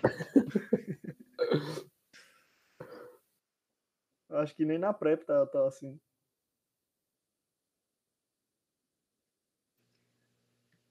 Mano, o pessoal até mandou um gabarito lá, não sei se quiser comentar. Já, deu um tempinho bom, acho. Ok. Letra A. Os norte-coreanos eram governados por Kim Il-sung e os sul-coreanos eram governados por Sangman-hee. Então, sobre isso está corretamente certo. Esses eram os governadores da época. É só questão de conhecimento, se eu não me engano, esse Kim Il-sung aqui ele é o avô do Kim Jong-un, que é o atual ditador da Coreia do Norte. E é isso. Letra B. Os norte-coreanos contaram com o apoio de chineses e soviéticos. Até aqui, isso aqui está perfeitamente lindo, lindo, maravilhoso. Os sul- sul-coreanos contaram com grande apoio internacional, sobretudo dos Estados Unidos, perfeitamente. Esse apoio internacional também tem a ver com os ganhadores da guerra, né? A própria Tríplice Entente, né? França e Inglaterra, que tinham um, um capitalista, né? O... Mas é a Europa Ocidental. C. Ao... Opa, esse aqui está certo. Se, ao final da Guerra da Coreia, os norte-coreanos conquistaram uma série de territórios, o que delimitou as fronteiras da Coreia do Sul ao perímetro de Pusan. Isso aqui está errado, então é o nosso gabarito. E já vou trazer um mapinha aqui que eu consigo explicar melhor essa parte para conseguir visualizar e explicar melhor. D. Uma trégua foi assinada pelas duas Coreias em 1953, em Panmunjom, em Panmunjom, após anos de equilíbrio de luta. Isso aqui está perfeitamente certo desse equilíbrio da luta, né? Porque teve um momento da guerra que eles ficaram só pelo paralelo 38. Não tinha mais um grande avanço da Coreia do Norte ou da Coreia do Sul. Então eles ficaram numa luta bem equilibrada por um tempo.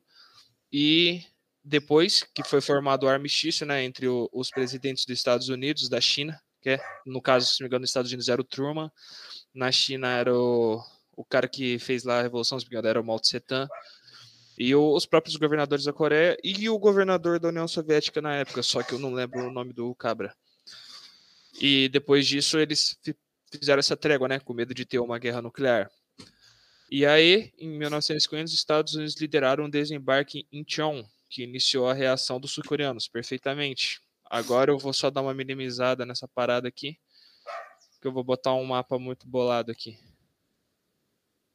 Ah, era falso, bicho. Pessoal, eu vou ter que sair. Ih, valeu, já- lenda. Beleza. Já vou já. Valeu. Tudo bem, então. Valeu. Vai, vai treinar o TAF, vai? Oi? Valeu. Vai treinar o TAF? Não, mais tarde. Tá bom, então. Valeu, galera. Valeu. Valeu. Valeu, valeu. Feito, valeu. O que que eu coloquei aqui a evolução da Guerra da Coreia, né? É um slide muito bom, consegue fazer bem a parada, resumir bem a guerra, né? Dá pra ver bem no YouTube a parada ou não? Tá ruim? É, peraí que tá indo lá agora. Não, tá de boa. Tá de boa. É de boa, legal. Então, né, depois do- dos tratados que teve, né, porque que acontece? A Coreia, Coreia do Norte e Coreia do Sul, eles eram um território japonês, que na que quando o Japão perdeu a Segunda Guerra Mundial, foi dividido isso, né, nas conferências. Eu esqueci qual foi a conferência que dividiu as duas, mas enfim, ficou a parte norte para os soviéticos e a parte sul capitalista dos norte-americanos, né, internacionalmente para os capitalistas. E aí foi parada aqui, eu acho que não dá para você ler muito bem, mas é o paralelo, já vi cair em questão qual paralelo que é, eu acho que tem a ver com a latitude aqui, é o paralelo 38, não sei se dá para ver, vou colocar aqui, que é o 38, que separa aqui, né, as duas capitais, né, que é o Pyongyang, sei lá como é que faz esse negócio, e o Seul aqui. Daí, aqui tá falando aqui em maio de 1950, com o fim da Segunda Guerra, os Estados Unidos e a União Soviética dividem as paradas, né, tranquilo. Aí depois que foi a Coreia, né, que iniciou, a Coreia do Norte, que iniciou a, as primeiras invasões, dizemos assim, né? Eles falam que foi a do Sul, mas, né? Enfim. Em setembro de 1950, eles invadem com tudo. E esse aqui, ó, esse pedacinho azul que sobrou, isso aqui que na questão a gente falou que é o período de Pusan, né? E esse aqui foi o único lugar que os sul-coreanos ainda conseguiram manter. Daí, como estava apertando as paradas, foi que os Estados Unidos entra na guerra. Quando os Estados Unidos entra na guerra, consegue ver essa parte aqui, ele domina a parada quase inteira. Domina o bagulho, bagulho louco aqui. Quanto ele estava tendo esse avanço muito grande para a Coreia do Norte, foi o que os chineses eles tiveram medo, né? Por causa que foi agora ali que tinha acontecido a revolução socialista, né? Do Mao Tse Tung. E aí, como ali o as Coreias é, eu não lembro se ele é vizinho da China, creio que não, acho é vizinho, vocês sabem? Quem? Na China do do, Norte? da Coreia do Norte? Sim. Sim. engano, sim. Então, se não me engano, é, então, por causa disso, né? Se eles estavam com medo desse avanço capitalista pro norte, com medo dos capitalistas falar assim, ô, vamos dominar a China também, né? Então, para isso, a China também entrou na guerra do lado da Coreia do Norte, né? Aí aparece aqui em janeiro de 51 que a China intervém, né, com o apoio do norte, consiste o espaço perdido os Estados Unidos retrocedem. Depois disso, aqui em julho de 51, parece o mapinha aqui, o que aconteceu depois na parada. Ficou nesse esquema aqui, se você ver bem no paralelo 38 aqui, ficavam um invadindo o outro, ficava sempre nessa luta equilibrada, que é o que falava acho que na letra D. Esse aqui é essa luta equilibrada que teve, então eles ficaram sempre meio a meio aqui, até aconteceu o armistício, que depois, em 1953, eles fizeram uma trégua para paz.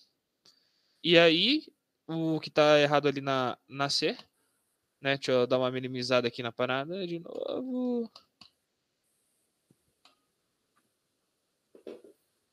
A C fala que o final da, grande, da, da final da Guerra da Coreia, os norte-coreanos conquistaram uma série de territórios que delimitou a fronteira da Coreia do Sul ao perímetro de, de Pusan. Não, o perímetro de Pusan, que, o- que os norte-coreanos dominaram, foi bem no início da guerra, foi bem o início mesmo, que eles dominaram tudo. O fim da guerra foi naquela luta bem equilibrada que teve no paralelo 38. Então, gabarito letra C. Amém. Dúvidas? Não, Só, pra, só, só comentar também, eu acho interessante que eu, que eu tinha visto uma vez uma aula, só que eu nem sabia. A entrada dos, dos Estados Unidos foi através da permissão da ONU, né?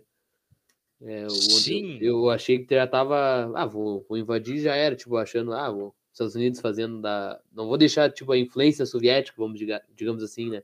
Claro, obviamente, os Estados Unidos não queriam a né, influência soviética, mas foi a. através do, da ONU, assim, que a ONU permitiu por causa do território, essas paradas, assim. Aí os Estados Unidos foi lá e deu o gás dele lá. Peraí, só deixa eu colocar uma figura aqui, que tem na questão aqui, só que naquele mapa não tinha, né? Aqui, deixa eu ver qual letra que fala primeiro. Ah, Letra E, né? que Fala que os Estados Unidos lideraram o desembarque em Incheon, né? Aí eu trouxe um mapinha aqui para vocês verem onde é que é Incheon. Incheon é é bem aqui do ladinho, né? Bem do ladinho aqui da, da capital sul-coreana, que é isso aqui. Incheon foi por aqui, eles dominaram essa parte depois que liberaram a galera toda.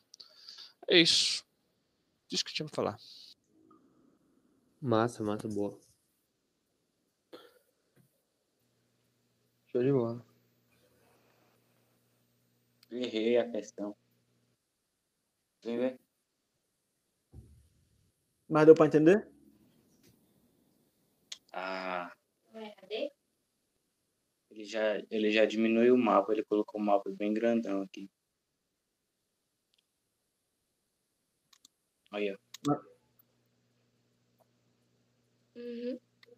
A Coreia do Norte dominou disso aqui tudo, aí ficou só esse pedacinho da Coreia do Sul. Sim, Os Estados Unidos entraram na guerra e eles dominaram até aqui, ó. Hum. Conseguiu entender, Lucas? Ou não, eu tava com o áudio ligado aqui, mas sem, foi sem querer. ah, beleza, então. Não, show de bola. Show. Eu tava aqui repetindo pra eu lembrar. Aham. Beleza. Passar então pro Alex. Beleza, vou fazer umas questões aqui de, su- de supetão aqui, né? De louco. Umas o questões, Não, manda bala. aí. umas questões curtas que eu peguei da, do sprint, da, do estratégia, da, que diz assim, é, é bem curta mesmo ali, é só, tem que saber, tu sabe ou não sabe, né? Diz assim, a crise, a crise decorrente dos reveses que os alemães eh, vinham sofrendo na guerra favoreceu a explosão eh, de uma revolução popular na Alemanha, que ficou, que forçou, na real, Guilherme II, né, a renunciar a proclamar a República, tá? Dois dias depois, eh, em 11 de novembro de mil- 1918, o governo, o novo governo, eh, o armistício de Copenhagen, sei lá, eh, tá, que põe o fim à guerra. Mas beleza, o importante é essa parada aqui, ó.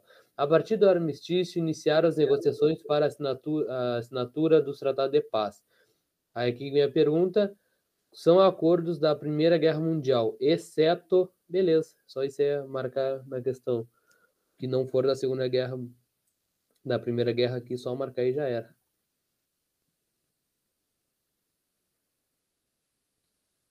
Ah, é certo. É, não, aqui, aqui, aqui o, que, o que tiver relacionado, né? Por exemplo, assim, ah, pode ser em 1920, mesmo após a Primeira Guerra, mas foi reflexo da Primeira Guerra ainda, entendeu? Só, só para deixar claro, não precisa ser ah, até 1918 que acaba a guerra. Pode ser em 1919, mas está relacionado à Primeira Guerra, né? Que mesmo com o armistício ali, a- ocorreu ainda, né? Tendo os reflexos, né? Durante anos, assim. Sim.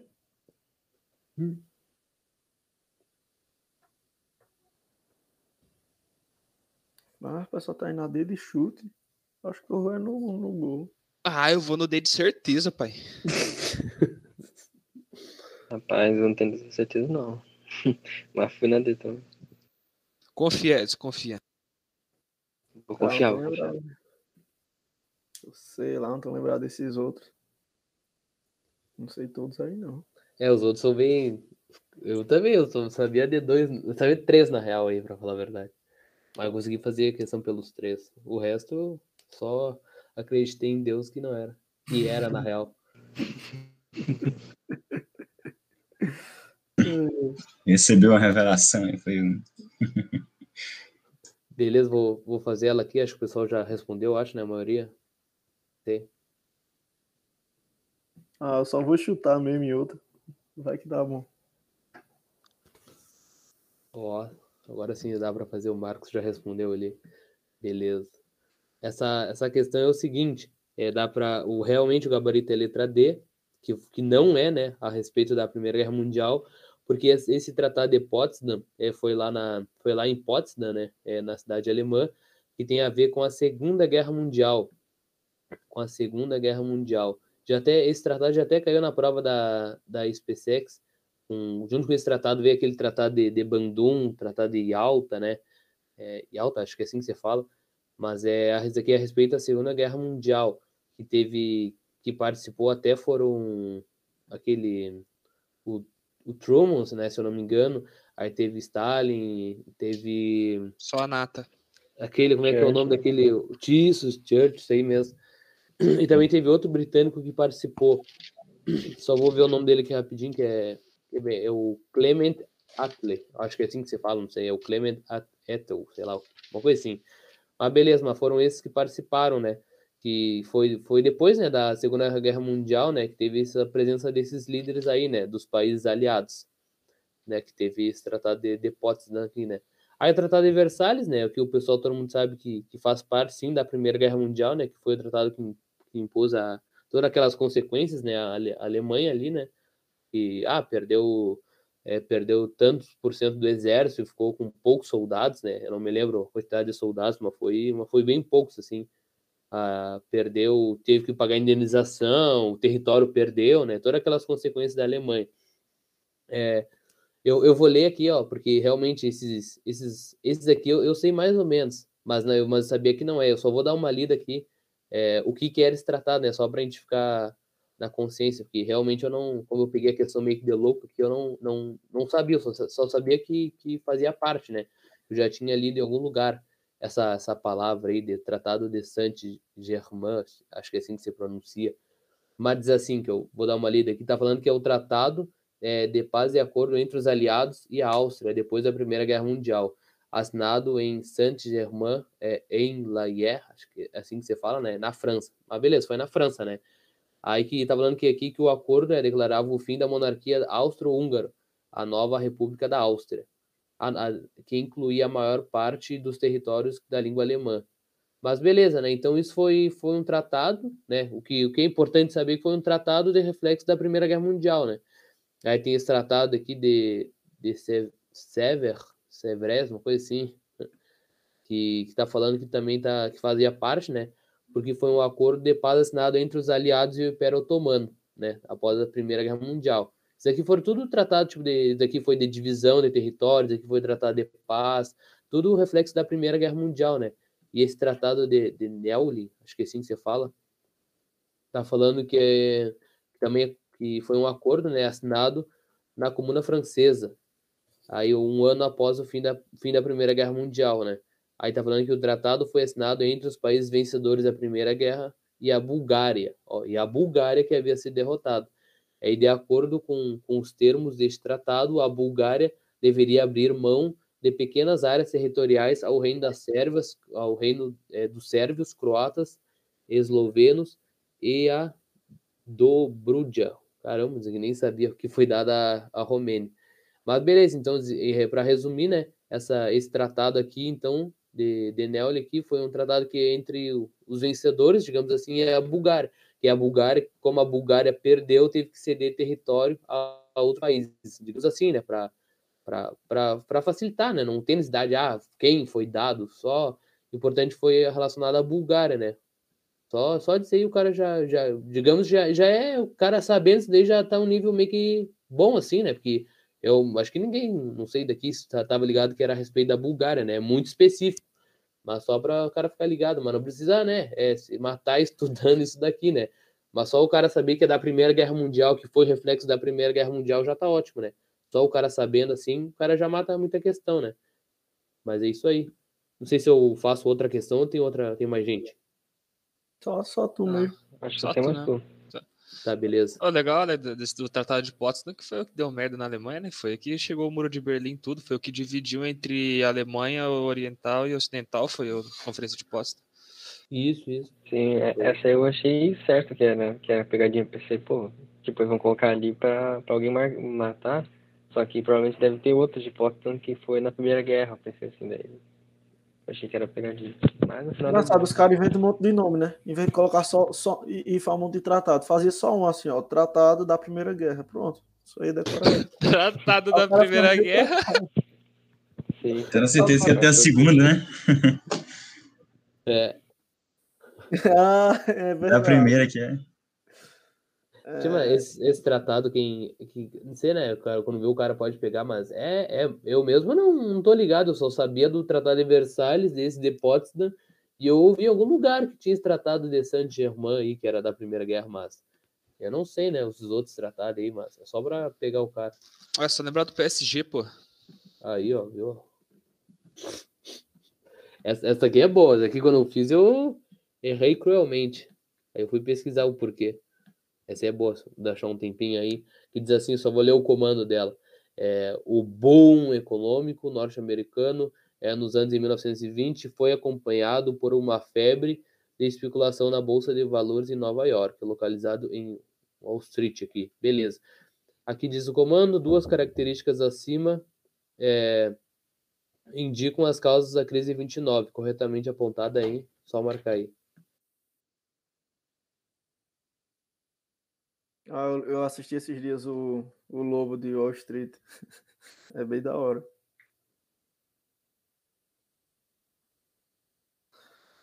Me venda essa caneta. É, esse filme é massa mesmo. É.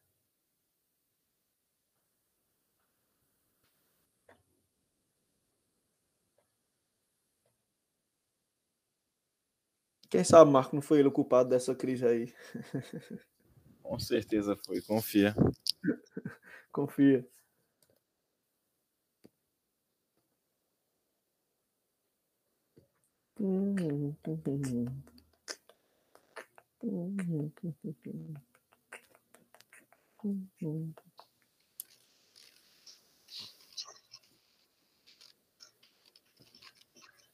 É.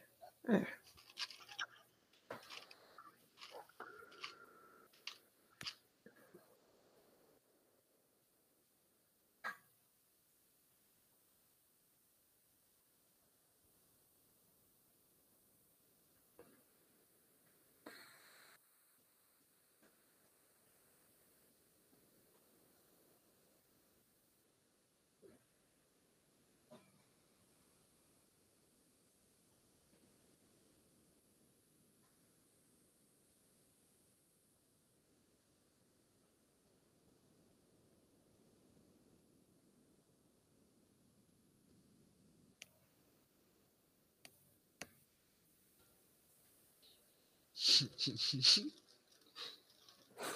Como é que faz? Aí. Quando o cara que vai fazer a questão vai embora. É, Eu já vem. É pra pensar bem, é pra pensar bem. é. Agora a gente só tem que esperar o Alex. Só não se, só não, só não se esqueça. É só lembrando que quem ainda não sabe, né? Nós estamos fazendo reunião aqui toda segunda, quarta, sexta, às duas horas da tarde, mais precisamente às 14 e às 14h10 nós iniciamos a resolução. Sempre. É, nós já fechamos o edital nas reuniões anteriores aí do canal. Agora nós estamos pegando questões de provas anteriores e questões similares. O, é, o projeto é totalmente gratuito para quem quiser participar. O PDF com as questões é sempre enviado antes no grupo do Telegram. Ou seja, se alguém quiser tentar resolver as questões antes, é só entrar no grupo Telegram que o PDF sempre é enviado lá.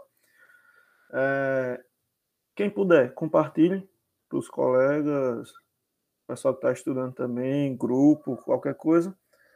E é, pode participar aqui no Meet também. Hoje a gente está com a presença do Lucas, do Daniel, estão ajudando a gente aí. O Lucas e o Daniel, né? E quem quiser participar é só falar no grupo do Telegram. Quero participar, a gente explica lá, manda uma lista. Você adiciona seu nome. É, a ideia é todo mundo sempre se ajudar, todo mundo tem algum conteúdo para trazer, para contribuir. E o Alex voltou. Tava enrolando aqui, Alex, mas deu bom. Enrolando não, trazendo informações. Beleza. Já, bom, o pessoal já, já, já deve ter respondido aí, né? já, já. Tá, beleza. Só vou. Só vou pegar aqui de novo. Me sumiu aqui. O pessoal foi a maioria em qual, que- qual alternativa? Ah, Letter bateu, A! bateu uma dúvida na E, mas eu fui na A. Beleza. Gabarito, então. Deixa eu ver. É letra A mesmo. Show. Opa. Só deixa eu me lembrar aqui, porque vou ler. Vou, vou ler aqui as, as questões, tá? Fazer aqui, fazer aqui com vocês. Beleza, tá falando da crise 29 a respeito da crise 29, né? Beleza. Tá falando o porquê o que se deu nessa crise de 29, né? Daquela superprodução lá dos Estados Unidos. É, o, o, o que é de essencial, assim, que, que precisa ter, né?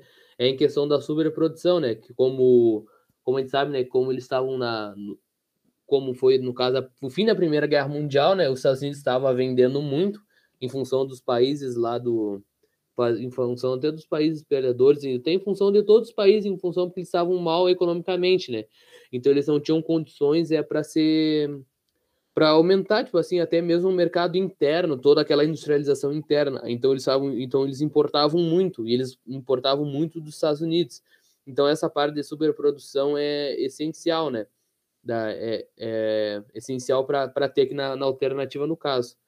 Aqui essa parada de concentração de riqueza não é porque não porque porque tá foge meio, né? Eu não, eu não sei que vocês pensar nessa parte de concentração de riqueza, mas o que, o que fez quebrar, na real, o- os Estados Unidos, digamos assim, né, foi nessa parte de superprodução, como eles estavam superproduzindo aí meio que do nada, entre aspas, assim, os outros países começaram a parar, né, de importar, eles começaram a se reestruturar, começaram a desenvolver indústria, começaram a, a produzir suas próprias coisas, assim, né, digamos assim, toda a indústria nacional ali dos países, e, ou até mesmo acabar importando em países mais, mais pertos, né, por exemplo, lá da Alemanha, então, então eles acabaram de importar muito dos Estados Unidos. Então acabou gerando essa, essa crise aí dessa quebra. Aí, como aqui diz na letra A, teve a especulação, né? É, e também teve o, o aumento ao, ao crédito do consumidor, como eles estavam. Teve até aquela parada de surgir empresas fantasmas, né? Digamos assim, que como eles era, eles estavam dando crédito para todas aquelas empresas que, que se desenvolvessem, né? Tipo, ah, ele, ah, tu vai abrir tal eles liberavam muito crédito para negócio, entendeu? Para todas aquelas pessoas. Então, aquelas pessoas ali era muito fácil, era muito fácil eu abrir uma, uma empresa, um negócio, né? Simplesmente para receber esse dinheiro, mas não, mas não gerar circulação de dinheiro. Eu, eu vou supor, hoje em dia, eu, Alex, abro um CNPJ, né? Digamos assim, recebo um dinheiro do governo, mas não produzo nada, não faço um lanche, digamos assim, para vender, para fazer circular a mercadoria, né? Toda, toda a riqueza ali. Então, com toda essa especulação, como teve a especulação, né? Como estavam abrindo supostamente, né? Supostamente essas empresas, e depois acabou quebrando em função da superprodução, aí teve toda essa parada da, da crise 29. Mas é isso aí. Alternativa, acho que se ficou dúvida. O- o- acho que teve alguém que colocou a letra D ali. Eu acho que ele se confundiu a respeito, porque é bem parecida a letra D. A única diferença que tem é a respeito desse desemprego lá no final. Porque, no caso que a questão está perguntando as causas, né? E o desemprego foi o Isso. resultado, o resultado da, Isso, da crise. É, consequência. Isso, a consequência da, da crise. Isso, isso, não, é, é bom ressaltar aí que até mesmo aqui no, no gabarito comentário aqui fala em função do, do erro, por exemplo, da C, da, opa, da- do erro da C e da D, é em função dessa parada do desemprego, né? Como o comando da questão pede as causas e como o desemprego é consequência, então aqui pode descartar, né? Descartar aqui também, ó, em função do desemprego, como dizer que é consequência, né? Por exemplo, assim, não, não teve a crise de 29 porque estava todo mundo desempregado, não, era tá, teve função a crise de 29 foi por causa da superprodução, que os Unidos quebrou, tinha muito produto que não vendia, né? E o desemprego, então, foi a causa dessa, dessa quebradura, digamos assim, né? Então, por É, isso os que caras tava, os cara tava no auge ali, né, produzindo um monte. E como a, a bolsa, a bolsa de valores, ela trabalha com especulação, né? Ela vê que uma empresa está crescendo e ela especula aquilo e o pessoal investe. Aí por isso que tem essa especulação também em cima do, da subprodução que estava existindo, né? Só que ninguém comprou. E para o pessoal comprar, tava, tendo- tava tendo crédito, deu crédito, mas vai comprar e não vai pagar, né? Aí alguma hora ia quebrar. Aí chegou uma hora e quebrou. Não, isso, comentei isso. foi, foi E bem essa- parecido. tam- Pode falar. Pode falar, pode falar. Não, pode falar, pode falar. Foi bem parecido com o caso do encilhamento aqui no Brasil, né? Que, que lá no governo Rui Barbosa. É, no, que no o- início ali foi parecido. que acharam uma solução Isso. boa. Bela solução. É, o pessoal produzia um monte de café, porque café era dinheiro, então produzia um monte, só que no final das contas ninguém comprou, né? Acabou Pois é. quebrando. Entre Sim. aspas, porque o governo é, resolveu, pegou o prejuízo dos cafeicultores e jogou pro bolso do trabalhador. E hoje nós se lascamos aqui. Eu vi um exemplo é, recentemente de uma fábrica de guitarras, Gibson, e Hum. produziu muitas guitarras e acabou que a produção não, não conseguiu suprir a demanda, né, de, de compra. Sim. E eu vi um vídeo aí faz um, um tempo atrás de passando um caminhão por cima das guitarras, né, para para Caramba. acabar com o produto. Triste, triste. Isso dá vontade de chorar. Tá mesmo, velho. Complicado. E eu não sei se alguém Mas tem é- mais dúvida da questão aí. Eu acho que não, Alex. Tá, beleza, então. Show, show. Não sei se alguém quer comentar mais alguma coisa, senão fecha lá. É, se ninguém tiver mais dúvidas, a gente já pode, já, já encerra já. Tem quatro minutos para as quatro horas, mas tá no tempo aí. Eu acho que não. Então, é isso, né, Edson? Show de bola. É, Quarta-feira é matemática e sexta-feira é geografia. Aí quem quiser acompanhar aí já pode se programar. É isso. Agradecer a todo mundo que participou no YouTube, agradecer o Daniel e o Lucas que chegou junto hoje para dar essa força. E como eu já falei, quem quiser participar é só entrar no grupo Telegram e dar um hope. É, vamos embora para pirar, tá chegando aí a prova, reta final. E vai dar bom. Isso aí. Valeu, valeu. Bora pra cima. Bora, isso aí. Isso é o grupo. Padrão. Valeu, pessoal. Até quarta-feira. Valeu, galera. Valeu!